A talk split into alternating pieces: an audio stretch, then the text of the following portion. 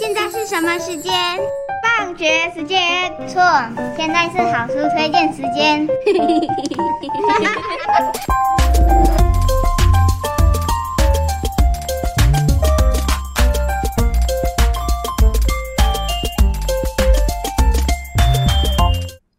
各位小朋友，听了上次的故事，你们有猜到在冬天来临前，Frederick 到底在做什么吗？是在发呆、偷懒吗？我们一起来把这一则故事听完吧。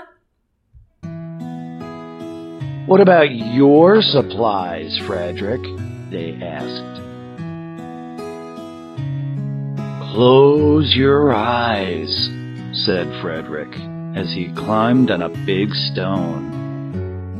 Now I send you the rays of the sun. Do you feel how their golden glow? And as Frederick spoke of the sun, the four little mice began to feel warmer. Was it Frederick's voice? Was it magic? And how about the colors, Frederick? They asked anxiously.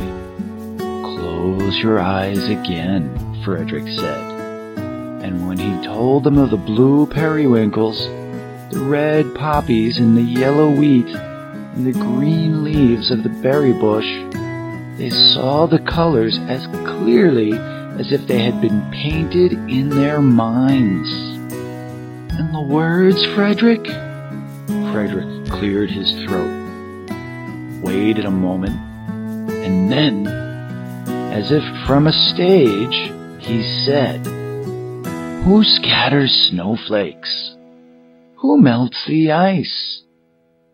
Who spoils the weather? Who makes it nice? Who grows the four-leaf clovers in June? Who dims the daylight? Who lights the moon? Four little field mice who live in the sky. Four little field mice like you and I. One is the spring mouse who turns on the showers. Then comes the summer who paints in the flowers. The fall mouse is next with walnuts and wheat, and winter is last with cold little feet. Aren't we lucky the seasons are four? Think of a year with one less or one more. When Frederick had finished, they all applauded.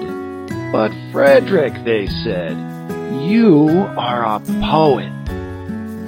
Frederick blushed, took a bow, and said shyly, I know it. Well, guys, I hope you enjoyed the story.